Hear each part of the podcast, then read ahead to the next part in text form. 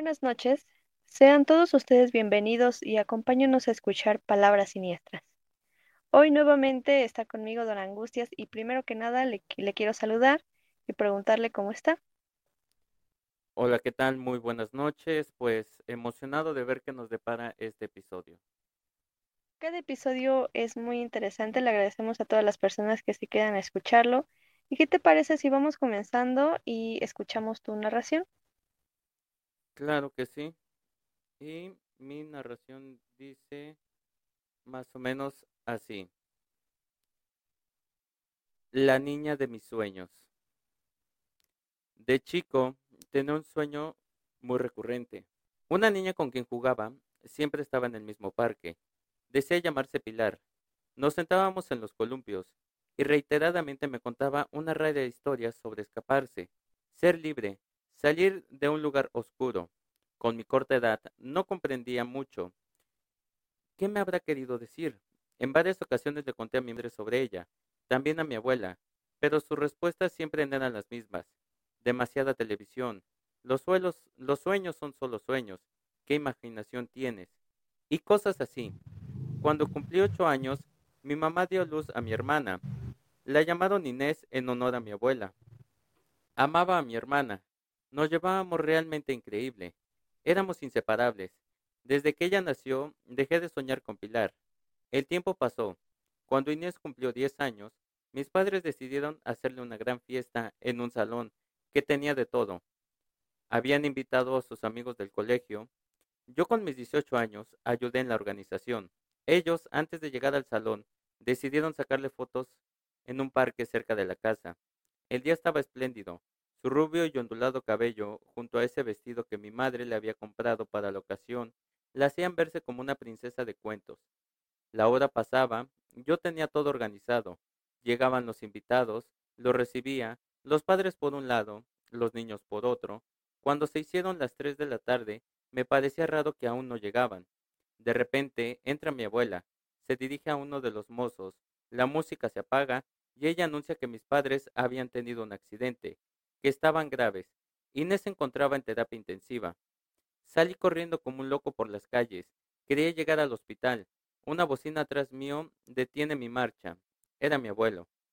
Vamos, te llevo. El camino hasta llegar se me hizo eterno. Bajé del auto, entré corriendo, pregunté dónde estaban mis padres y mi hermana. Una enfermera me indicó.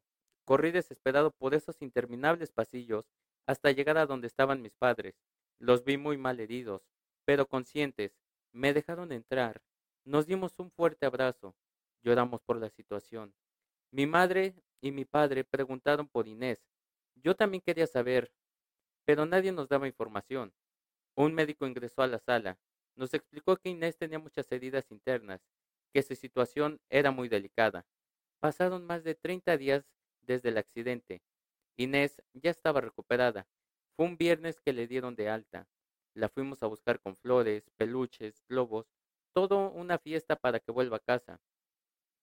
Cuando la vimos, la traían en una silla de ruedas, su mirada al suelo, su pelo revuelto.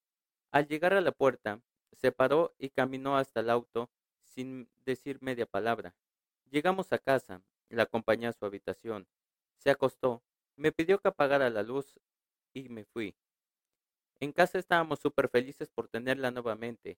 La hora pasó, mi madre preparó su comida favorita. Ella no quiso bajar a cenar. Entendíamos que quizás aún estaba choqueada por el accidente, mi madre le llevó la cena a su habitación. Bajó. Cenamos nosotros. Al terminar, ayudé a levantar la mesa. Subí a saludar a mi hermana. Me duché, me duché y fui a mi habitación y me acosté. El día había sido un poco agotador, así que me dormí enseguida. En un momento de la noche, escucho que mi puerta se abre. Abrí los ojos y pude ver a mi hermana parada al costado de mi cama. Le pregunté, Inés, ¿estás bien? ¿Necesitas algo? Ella me respondió, ¿Ya te olvidaste de mí? Cuando pude verla bien, salté de mi cama. Esa no era mi hermana. Esa mirada. Ese cabello. ¿Dónde está mi hermana? ¿Qué le hiciste? grité. Yo no hice nada. Solo ocuparé este cuerpo. Te dije que tenía que escaparme, salir de esa oscuridad. Y qué mejor que volver a estar cerca de mi amigo. La puerta se abrió. Mis padres entrados, entraron. Inés, Inés, ¿estás bien? Preguntaron. Sí, mami. Solo quería saludar a mi hermano. Contestó. Mi padre la llevó hasta su habitación y yo quedé solo con mi madre. Mamá, no es Inés, es otra mujer. Ella me miró y me dijo, ya estás grande para esas tonterías. Duérmete que a lo mejor estás cansado. Se fue, apagó la luz de mi habitación. Me acosté. En mi cabeza no paraba de dar vueltas las palabras de mi hermana o de quien fuera. Solo veía que mis padres estaban nuevamente felices y que tendría que adaptarme a vivir con la niña de mis sueños que ahora habitaba el cuerpo de mi hermana. Ay, qué miedo. Tan solo el hecho de que se pare alguien al lado tuyo y que despiertes y lo veas, así sin saber por qué, es muy tenebroso. ¿Imaginas que alguien más ocupe el cuerpo de alguien así? Ay, no sé, ¿qué hubieras hecho tú? Yo creo que lo difícil sería cómo comprobar que realmente esta persona no es quien aparenta ser. Eh. Yo no sé qué, qué es lo que hubiera yo hecho. Yo creo que mi reacción hubiera sido la misma que este chico. Pero, este, pues nada, eh, hay, hay ocasiones en las que si nos llegan a decir, sabes qué, esto, esta persona no es quien creemos que es, eh, deberíamos de creerle porque, pues a lo mejor puede ser cierto, o sea, y, y lo inconfundible sería, este, o lo incomprensible sería cómo demuestras que no es realmente, entonces, pues no, no sé, yo creo que en ese momento me estallaría la cabeza por pensar realmente cómo demostrar que esta persona no es quien dice ser o quien aparenta ser. Sí, porque al querer nosotros decir eso, a lo mejor nos tachan de locos o no hay forma de demostrarlo, entonces eso es una cosa complicada. Pero, ¿qué te parece si continuamos con este episodio? Y lo que sigue es un debate, un análisis muy interesante que tenemos para ustedes sobre un video que tenemos de YouTube. Este se llama Grabaron a la Llorona mientras trabajaban de noche. Entonces, don Angustias, ¿qué nos puedes platicar acerca de este video? Eh, bueno, es una todos los eh, demás videos que hemos, o casi siempre analizamos aquí. Eh, básicamente que hablan mucho sobre espíritus atrapados eh, o eh, los famosos espíritus eh, invasores, sí, que son espíritus que a lo mejor en algún momento de su vida o de su existencia, eh, pues se habitaron este lugar y, y, se quedan ahí como que atrapados, ¿no? Eh, el primer, eh, el primer video que abre la recopilación es un, un señor, no, es una mujer que sorprende a su hijo hablándole en, en el baño, hablándole una, este, al techo, está una ventilación, pero pues el niño tendrá unos cuatro años más o menos aproximadamente, no, no será más de cinco. Entonces, este, salen un par de videos donde este, primero le está diciendo buenas noches, y pues la mamá le dice, oye, pero ahí no hay nada, y enfoca esa parte, y, pues sí, realmente no había nada. El otro es, eh, el otro mini video que está ahí es, el, ah, sí, donde el niño les está diciendo, oigan, es que estoy viendo que eh, estos es, seres tienen este líquido vital, y este, y los papás como que un poco incrédulos, eh, eso se vuelve desesperante porque están incrédulos como de que no, eh, eh, ¿Y cuántos son? ¿Y, y, no son, y si son reales o son de mentiras? Eso se me parece totalmente, eh, me, me, da rabia porque eh, es muy cierto que dicen que eh, muchas veces los niños a su corta edad pueden ver ese tipo de, de apariciones. Sí, de ahí hay, una loca teoría que salió hace muchísimo tiempo que habla sobre que los amigos imaginarios realmente son fantasmas o seres de otro, de otro plano dimensional entes y que pueden ser incluso así, o sea. Y como los niños son tan inocentes, pues obviamente a lo mejor pueden, eh, son más propensos a verlos. Entonces, eh, este niño se veía totalmente aterrado. No se le ve la expresión porque obviamente por eh, cuestiones de, de seguridad eh, se le volvería la cara, pero la voz se le escucha totalmente muy, muy agitada y con mucho temor. el siguiente video es igual habla sobre eh, esto, esto no sé cómo definirlo. Yo vi un, yo había visto un video antes, o sea, este video como tal, en solo en, en el contexto, y se me hace un estilo más poltergeist que otra cosa. Eh, básicamente es un señor que no sé qué está haciendo, creo que está haciendo una transmisión en vivo o algo por el estilo, pero se está grabando. Eh, de fondo se ve como está eh, un refrigerador, está una barandilla de seguridad, este, y de la nada se ve como el refrigerador se abre y se cierra. Yo el video que había yo visto eh, solo, el, que mencionaba yo, le aplicaban un filtro de, de colores y se veía totalmente como una, una silueta que cuando se movía hacia el, eh, o sea, se movía casi al mismo eh, instante que la puerta del refrigerador, pero pues básicamente esto se puede eh, traducir en un efecto, eh, yo, yo lo traduzco así como un efecto poltergeist, ¿sí? Volvemos a lo mismo, continuamos con seres que tal vez se quedaron atrapados en este plano dimensional o que, se, o que entraron en ese momento de negación que no quieren trascender, entonces pues básicamente es eso. Y el último video que es el que le da el, título a, bueno, el último mini video de la recopilación es el que le da el título al, al video principal que habla supuestamente de una llorona, bueno, de la llorona, pero recordemos que la llorona es muy, pues, bueno, se puede decir muy mexicana, ¿no?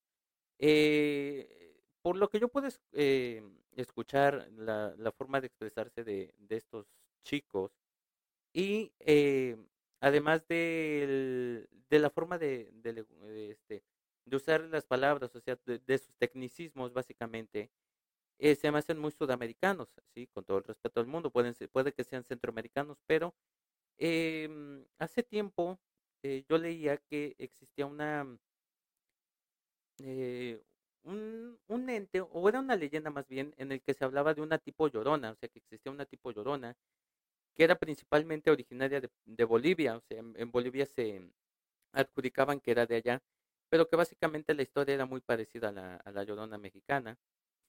Eh, pero bueno, hablando totalmente del contexto de esto, se empiezan a escuchar unos gritos demasiadamente agudos, pero eh, hasta cierto punto desgarradores.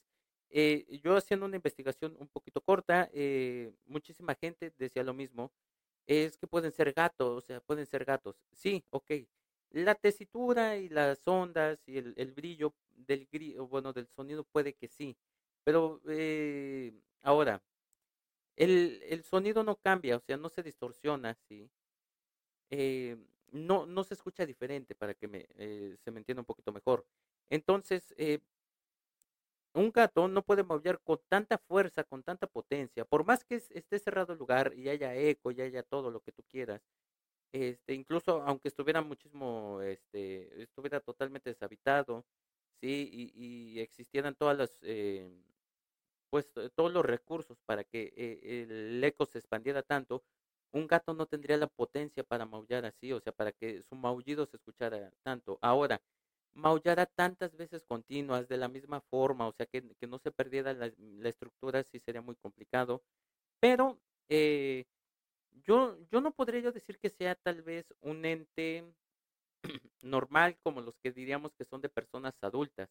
Para mí esto podría ser un, un ente o una persona, un ser que está sufriendo, ¿sí? Eh, recordemos que en, las etapas del, o sea, de un plano a otro, o sea, de la vida a la muerte, eh, existen muchísimos planos, está el, eh, la negación, el dolor, la aceptación.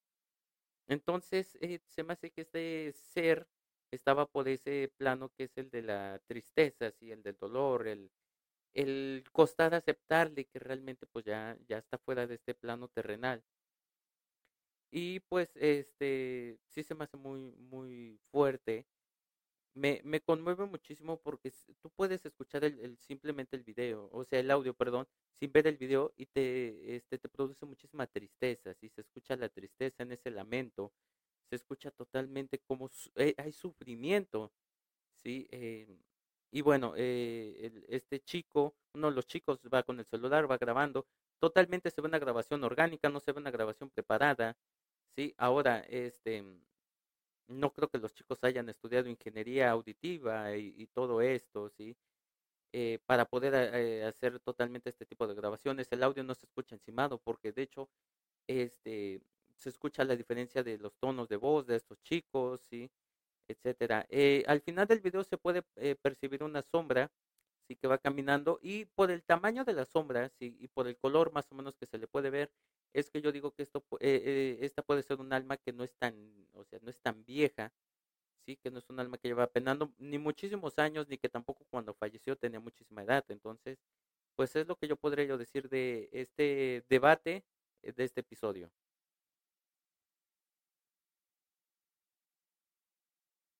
Yo creo que estoy de acuerdo contigo, aunque yo creo que los primeros dos, dos videos o dos primeras historias de la recopilación sí la creo más creíble que la última. Eh, yo también creo que los niños tienen la capacidad de ver ciertas seres que a lo mejor pueden decir son mis amigos imaginarios, pero realmente sí son o entes, o en otras ocasiones no, pero nosotros por darle algo lógico y darle razón a algo que pueda ser más tranquilizante, podemos decir, no, pues son cosas que imaginan, ¿no? Pero yo creo que sí pueden ver eh, cosas que a lo mejor nuestro, nuestro pensamiento pues no tiene tanto, tanta razonamiento a que pueda ser algo más paranormal. Y, coincido con lo que luego he dicho en algunos episodios, que hay ciertas personas que tienen más, eh, más percepción más sensibilidad para poder ver a seres de otro plano, de otro tipo de energía, etcétera. Y pues cuando el niño dice, ah, pues es que yo le estoy diciendo buenas noches a él y todo eso, o sea, lo está diciendo con toda la seguridad del mundo de que estás despidiendo, despidiéndose de alguien, ¿no? Y, estaba, y su mamá les dice, ¿saben qué? Pues a mí me da miedo porque pues no sé a quién le está hablando, no hay nada ahí en ese espacio. En el segundo video no sé, no sé qué hubieras hecho tú, pero yo sí me hubiera muerto de miedo ver que se abre y cierra el refri de esa manera. Pero pues a mí sí me hubiera dado muchísimo miedo.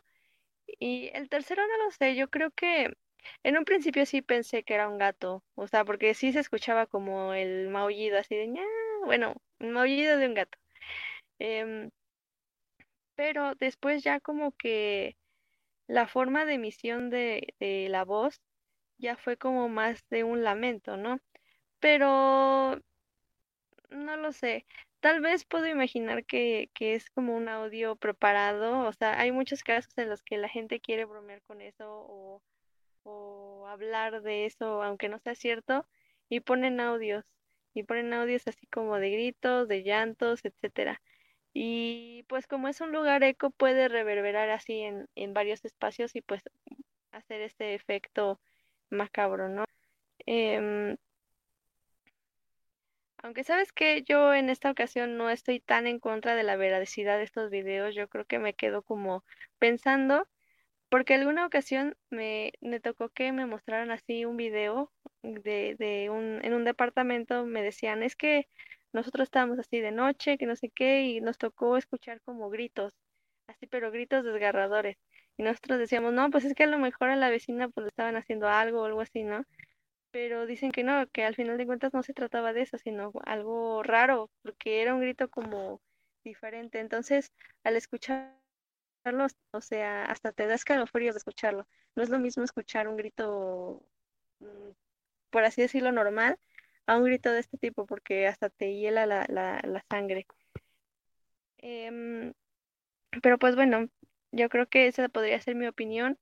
Eh, solamente el tercer video dudaría de la veracidad de este, de este recopilación, pero pues no lo sé. Bueno, eh, respondiendo a tu pregunta, mm, no sé, yo, yo tal vez no me hubiera impresionado tanto con el, el abrir de la puerta eh, ya lo he mencionado en otros eh, episodios, en, su humilde casa, que no es humilde, pero sí es su casa, eh, cuando pasa cerca, cuando yo paso cerca de unas cortinas, las cortinas se mueven. Sí, incluso hay varios lugares en donde se mueve, o sea, yo paso y se mueve.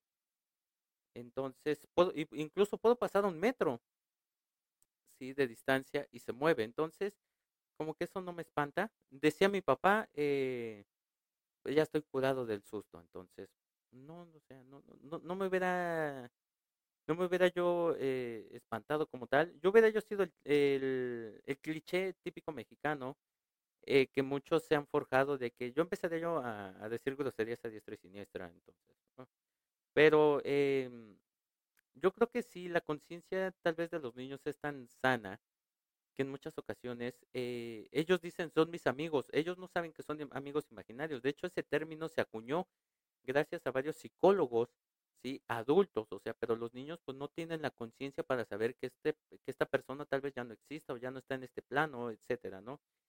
Y del último, pues yo sí sí creo que pudo haber sido algo, un alma atrapada, sí. Eh, aquí habíamos platicado sobre eh, pues los los señuelos que se toman o las ofrendas o los cuerpos o las almas, perdón, que se dan para la construcción de algunos lugares. Entonces, puede ser que sea algo de eso.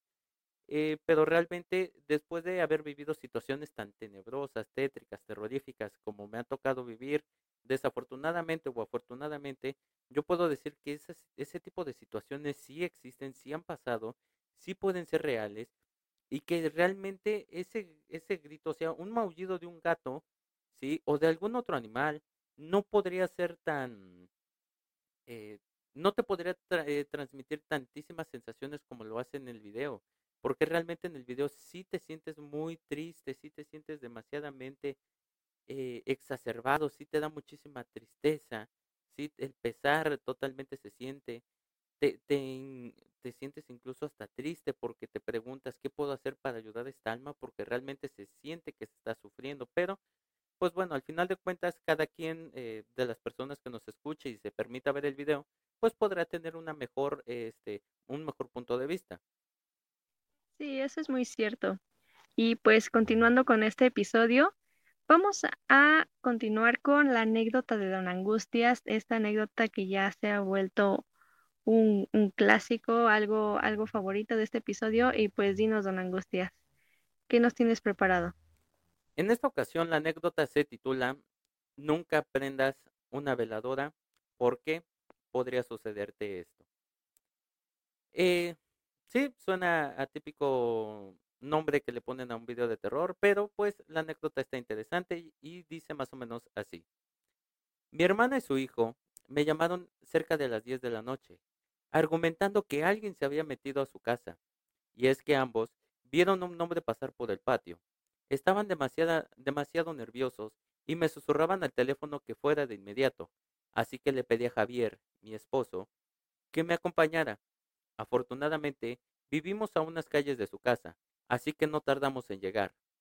Pero al entrar, pero al entrar a la casa, no encontramos a nadie. Mi hermana estaba hecha un manojo de nervios, al igual que mi sobrino. Así que decidí prepararles un té para calmarlos un poco, cuando de repente mi marido grita, Ya te vi, canijo. Salió corriendo a toda prisa hacia el patio. Nosotros salimos tras de él también, solo para darnos cuenta nuevamente que no había nadie. Esto no puede ser posible, replicaba mi esposo. Si lo vi bien clarito.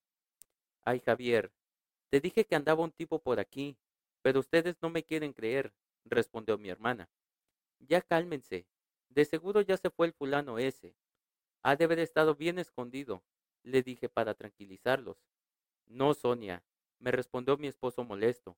No hay forma de que ese muchacho se haya ido. Ve, está todo muy bien asegurado. Javier, no se puede desaparecer de la nada. A lo mejor te lo imaginaste al igual que mi hermana. Ya te dije que no. No nos imaginamos nada, Sonia. ¿Cómo es que lo vimos tan claramente? Pues no sé, Aparte que no dices que es imposible entrar si todo está muy bien asegurado, por eso mismo es que no lo entiendo. Decidimos quedarnos esa noche para no dejar sola a mi hermana, pero estaba decidida a mostrarles que todo había sido producto de su imaginación. Hasta que en la mañana siguiente estábamos desayunando, cuando escuchamos un pequeño golpe y al voltear lo primero que fuimos, lo primero que vimos fue ese joven que se asomaba por la puerta del patio, Nuevamente salimos en busca de aquel joven, pero nada, el chico seguía sin aparecer. Ahora si me crees, me dijo mi hermana. Yo solo asentí con la cabeza, pues ahora aquel muchacho nos estaba viendo fijamente por la ventana de la sala. Sonia, Sonia, ¿estás bien? me decía mi esposo al verme que empezaba a palidecer. Le señalé hacia la ventana, pero esta vez nadie salió tras de él. Nos quedamos helados por unos minutos. Todos estábamos demasiadamente nerviosos, pues no nos explicábamos ¿Cómo era posible que aquel joven cambiara de lugar con tal rapidez? Vayan por doña Manuela, pero no le comenten nada, dijo mi esposo. Nos fuimos a toda prisa por ella, pues según decían los vecinos, que doña Manuela podía ver y hablar con los difuntos, y aunque no se dedicaba precisamente a eso, ella había ayudado a mucha gente a los alrededores. Doña Manuela, le gritaba mi hermana mientras golpeaba insistentemente su puerta. Pero qué escándalo, muchachas, contestó algo molesta. Nos manda mi esposo. Señora, trae un dolor terrible en el estómago y me pidió que viniera por usted, para que lo revise. Según dice traer, trae mucho empacho. Hay muchachas tan mentirosas, respondió doña Manuela. Ese Javiercito no tiene ningún empacho.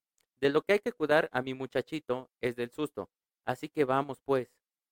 No le respondimos nada, pues Javier quería saber qué tan buena era y no queríamos darle pista alguna de lo que estaba sucediendo. Al llegar a la casa, mi esposo nos recibió con un café y casi de inmediato doña Manuela comenzó a decir Ya te vi condenado chamaco. Nos quedamos en shock al escuchar esto, pues nadie le había dicho que se trataba de un joven. ¿Pasa algo, doña Manuela? Le preguntó mi esposo fingiendo que no sabía de qué hablaba. Pues me trajeron para ver qué quería este joven, ¿qué no?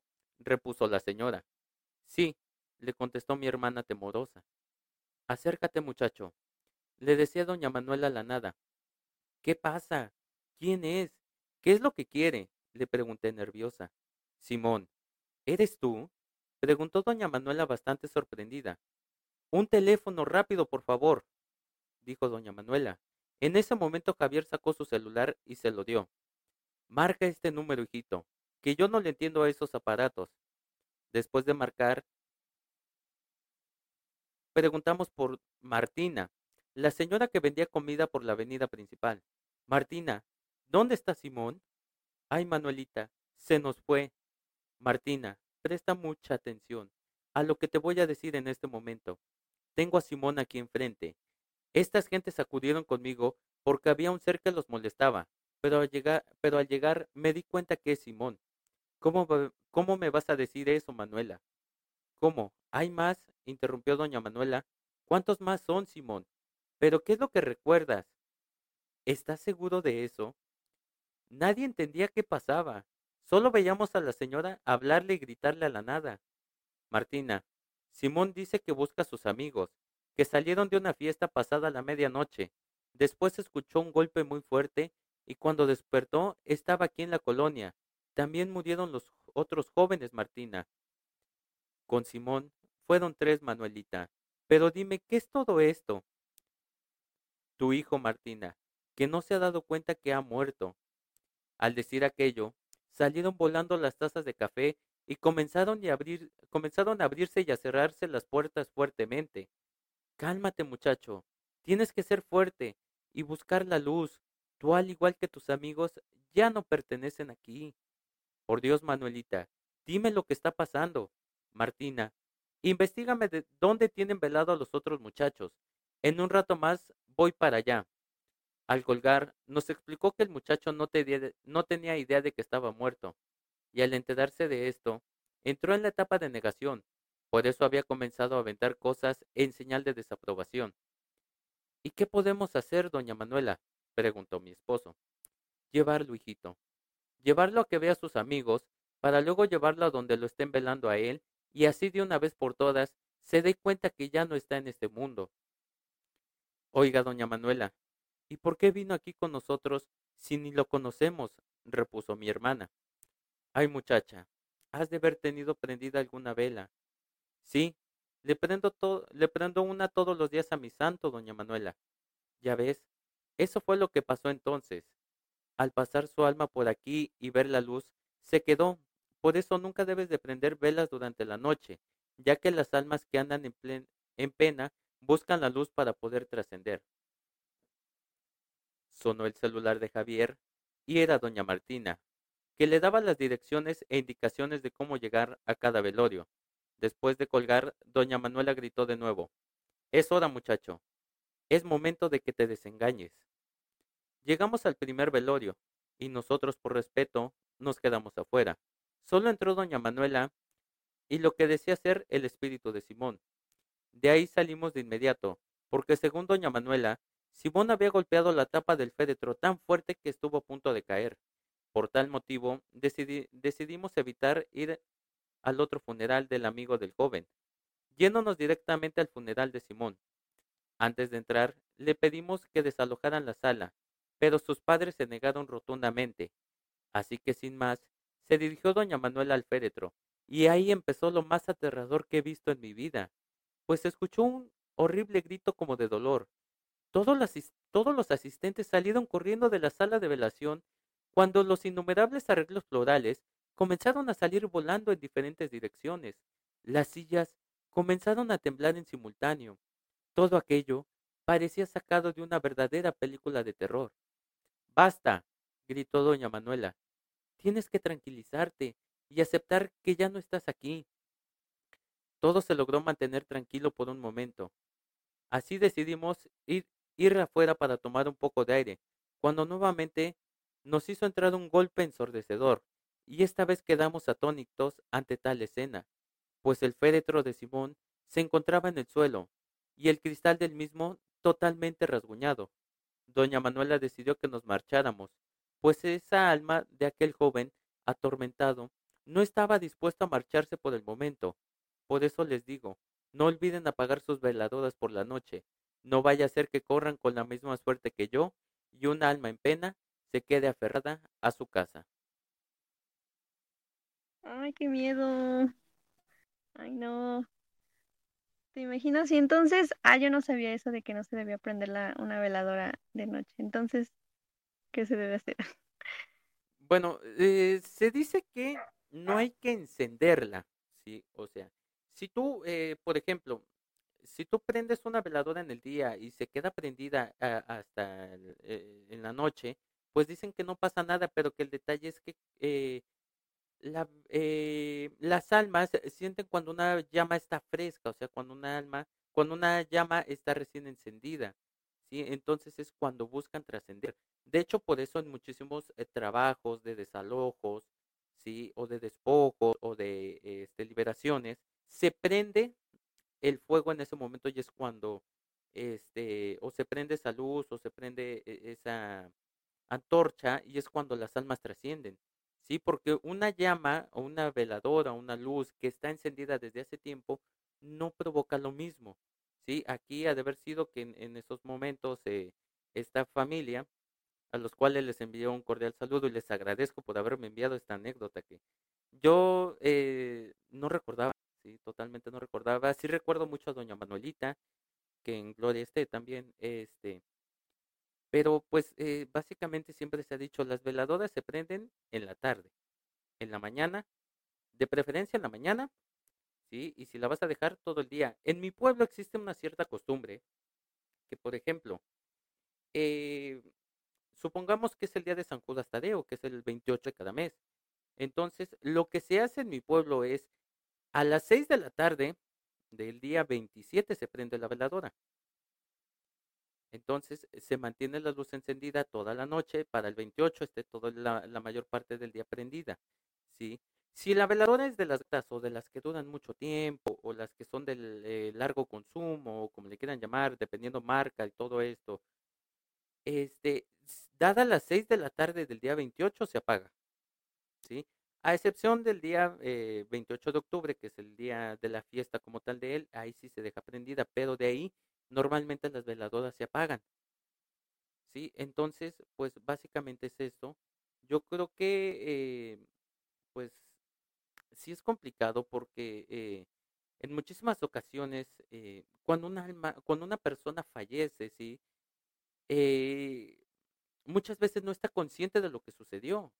Porque hay personas que fallecen durmiendo, hay personas que en un segundo están aquí y ahora ya no están como acto de mago ahora lo ves, ahora no lo ves, entonces e, es eso mismo. Entonces es complicado porque ¿cómo le explicas a una persona, a un alma, perdón, o un ente, o una presencia que ya no está en este plano? O sea, si él sigue habitando aquí, puede ver y puede ser esto, ¿cómo, cómo le explicas? Entonces se vuelve ese momento de negación en el que dices, eh, bueno, yo me imagino que estas almas han de decir, este, bueno, o sea, pero si yo puedo seguir viendo, puedo seguir hablando, puedo seguir tocando, ¿cómo caramba no voy a estar vivo?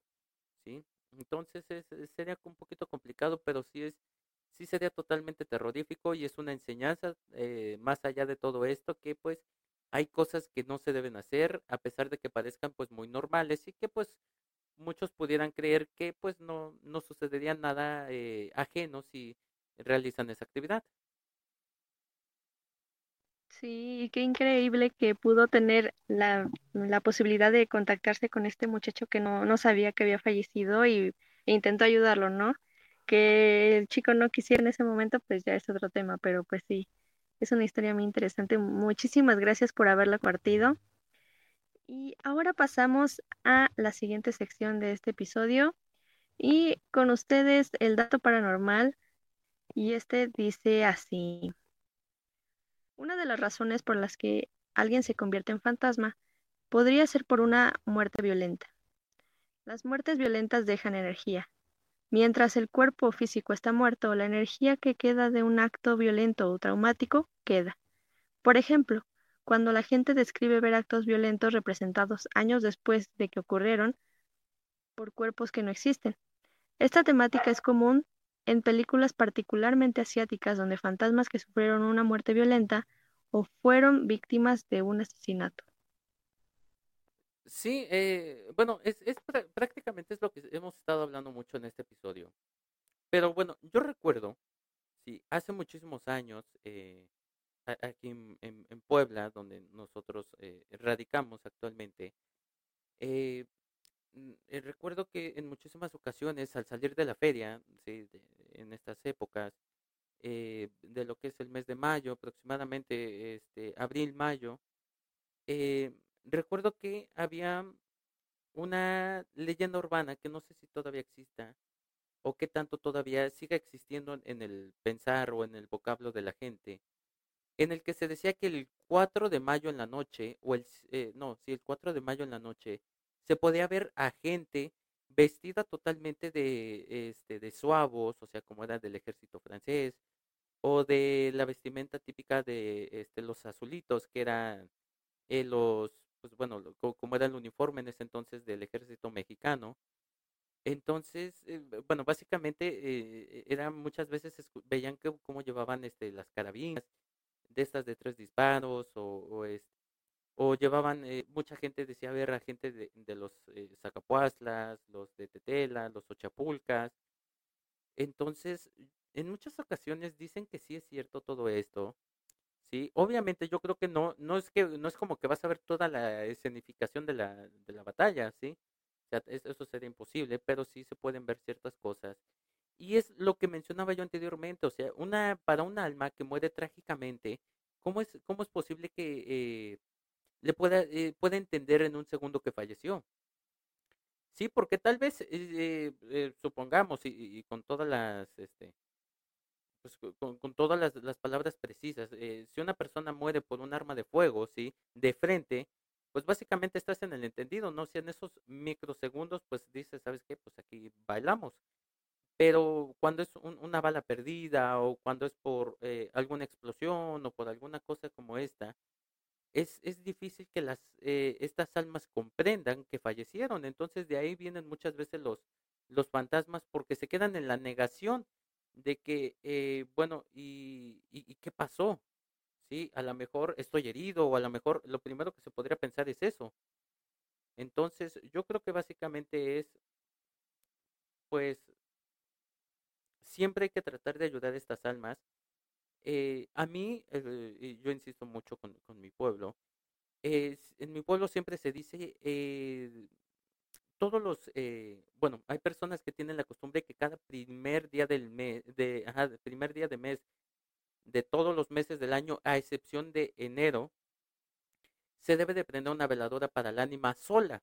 ¿sí? De hecho, una costumbre que yo sí sigo es el día 3 de noviembre, que es ya el día después de que el famoso Día de Muertos, que en sí el Día de Muertos es el primero, pero bueno, cada quien, ¿no?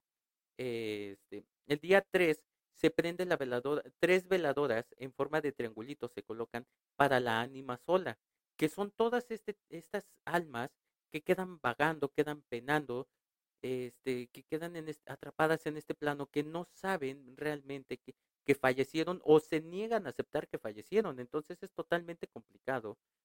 Em, y, y, yo creo que es cierto que de ahí vengan todas estas estos fantasmas y que muchas veces eh, eh, recordemos que las bueno las etapas de la negación puede ser muy bien incluido todo esto de que pues eh, o, sea de, de, repente estás vivo y de repente no muchísimas almas se enojan de ahí vienen muchas almas violentas muchos ataques muchísimas cosas que que pueden superar e incluso la ficción pero al final de cuentas pues pues es un dato paranormal muy muy interesante así es y coincido contigo totalmente acerca de lo que dices. Es mucho de lo que siempre hemos platicado y pues qué mejor que confirmarlo con este dato que acabamos de platicar. A continuación, ya para terminar, ¿qué continúa, don Angustia? Y pues para finalizar este bonito episodio, tenemos una última narración y será nuestra anfitriona, Dama Demencia, quien nos la contará. Muy bien, pues esta narración se llama Maquillaje terrorífico. Dora trabajaba en una funeraria. No se imaginó que este lugar sería para ella, porque estudió cosmetología, maquillaje profesional y técnicas de estética. Soñaba con trabajar en un estudio de televisión o de producción de películas, pero los caprichos del destino la trajeron hasta allí. Sin embargo, en una oportunidad, una anciana llamada Seferina había muerto de una larga y penosa enfermedad, y en su rostro se evidenciaba el largo sufrimiento. Una de sus hijas preguntó si podían arreglarla un poco para ocultar los signos dejados por la enfermedad. Dora, sin pensarlo mucho, dijo que sí. Pidió que le trajeran la ropa que querían que usara para decidir el maquillaje acorde al vestuario. Todos los familiares, durante el funeral, Quedaron maravillados al mirar a doña Seferina en el ataúd. Lucía hermosa y rejuvenecida. Luego fue el caso de un joven que quedó muy desfigurado después de un trágico accidente automovilístico. Su padre dijo que no lo quería eh, ver así o que su madre lo viera así y que lo recordara de esta manera, y pidió a Dora de sus servicios. Ella hizo su mejor trabajo y el joven parecía estar dormido dentro del ataúd. Fueron así dos casos más y la funeraria comenzó a ganar prestigio por este servicio que aliviaba un poco el dolor de los familiares y amigos de los difuntos. Dora trabajaba tanto que olvidaba el pasar del tiempo y a menudo salía muy tarde. Una de esas noches terminó un arduo trabajo con una pareja de novios que murieron trágicamente cuando regresaban del ensayo de su matrimonio. Los padres de los novios decidieron que los arreglaran y vistieran con el atuendo que iban a usar el día de su boda. Dora se conmovió con ese trabajo y sintió una profunda tristeza por ellos, y se esmeró y terminó pasada las dos de la mañana. Ella sabía que tenía que pasar por un callejón, a veces frecuentado por personas de dudosa conducta, pero no le quedaba más remedio. Cuando llegó a ese callejón suspiró y comenzó a apresurar el paso. Vio a unos cuantos elementos que ella sabía no eran buena gente, pero logró identificar a dos compañeros de preparatoria y haciendo uso de toda su calma les dijo Hola Juan, Franco, chicos, ¿cómo están? Ellos respondieron No tan bien acompañada como tú, Dora. ¿Dónde es la fiesta? Dora, sin hacer caso a esas palabras, caminó más rápido, pensando que debió quedarse en la funeraria. Al fin llegó a su casa. Su mamá preocupada la estaba esperando. Al verla, dijo aliviada, Qué bueno que te acompañaron, mi amor. Dora solo dijo, ¿qué?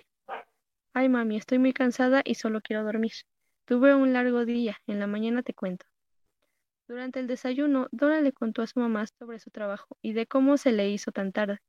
Su mamá la oía muy atenta, pero sorprendida le dijo, Tú estabas en la funeraria hasta esa hora, porque creí que regresabas de una fiesta o algo así. Dora, algo distraída y divertida por el comentario, dijo, Mamá, ¿qué cosas dices? Sacó una carpeta plastificada y comenzó a colocar unas fotos. Su mamá pregunta, ¿y eso? Bueno, mami, estoy haciendo un archivo fotográfico con mis trabajos de maquillaje. Esto me sirve para tener soporte de mis habilidades. Y la mamá dice, Ay, hija, ¿no te da miedo? Son fotografías de gente muerta y comenzó a hojear el álbum. Y de repente, con expresión de miedo, exclama. Hija, es una broma de mal gusto que digas que esta gente está muerta. Dora le dice, ¿Broma? ¿Cuál broma? Esos son mis trabajos. No son muchos, apenas son seis. Ahí está la fecha de su muerte y servicio velatorio. Y señalando las fotos de los novios, le dice, esos son los dos que arreglé ayer para su acto velatorio. Hoy y mañana serán sepultados. La madre de Dora le dijo, hija, todas estas personas estaban contigo. Ellos te acompañaron. Dora se puso pálida y le dijo, alucinas, mamá. Arregló sus cosas y se dispuso a ir a su trabajo, pensando en las palabras de su mamá. Recordó el comentario que hicieron Juan y Franco en la madrugada, y pasó por el callejón y encontró a los jóvenes. Se acercó a ellos y les dijo, Quiero que vean unas fotos y me digan si conocen a alguien de allí. Franco, algo divertido, le dice, ¿Qué trabajas para la policía? Yo no voy a identificar a nadie y Juan tampoco. Dora abre el álbum y le enseña las fotos. Por favor, Dora, tú los conoces mejor que nosotros. Estaban contigo anoche, todos elegantes y refinados. Solo las personas que nos parecieron ridículas fueron los novios. Dora les dijo, ¿me creerían si les dijera que todos están muertos? Así que no entiendo cómo ustedes mm, los vieron acompañándome. Juan le dijo, Dorita, yo te aprecio mucho, pero no te pongas graciosa. Dora lo interrumpe y le dice, ¿no me creen? Vamos a la funeraria y luego me dice. La acompañaron a la funeraria y allí estaban en sus respectivos ataúdes los novios. Juan y Franco no lo podían creer. Eran los mismos de las fotografías y los mismos que acompañaron, acompañaron a Dora. Pero ¿cómo era posible si están muertos? Es totalmente aterrador eh, imaginarte una escena parecida. Eh, muchísimas veces eh, en, en este tipo de trabajos y en otros ciertos trabajos, eh, podría ser normal que se te peguen ciertas almas o ciertos seres, e incluso se puede tomar como una forma de agradecimiento, ¿no? O sea, porque pues, te, están acompañando a tu casa, o sea, no te están haciendo algún mal, pero pues sí, eh, al, al, rompe se vuelve muy, muy impactante, y pues nada, una excelente historia, creo yo. Sí, me quedé con la duda si estarían protegiéndola, si estarían solamente acompañando o se quedan con esta sensación de que deben estar con ellas porque ella fue quien los ayudó o atendió en su momento para ser velados. Pero con esto hemos concluido con este episodio. Muchísimas gracias, don Angus, por haber estado conmigo grabando el día de hoy y a todas las personas que nos estuvieron escuchando. Y pues muchísimas gracias. Nos escuchamos próximamente aquí en Palabras Siniestras.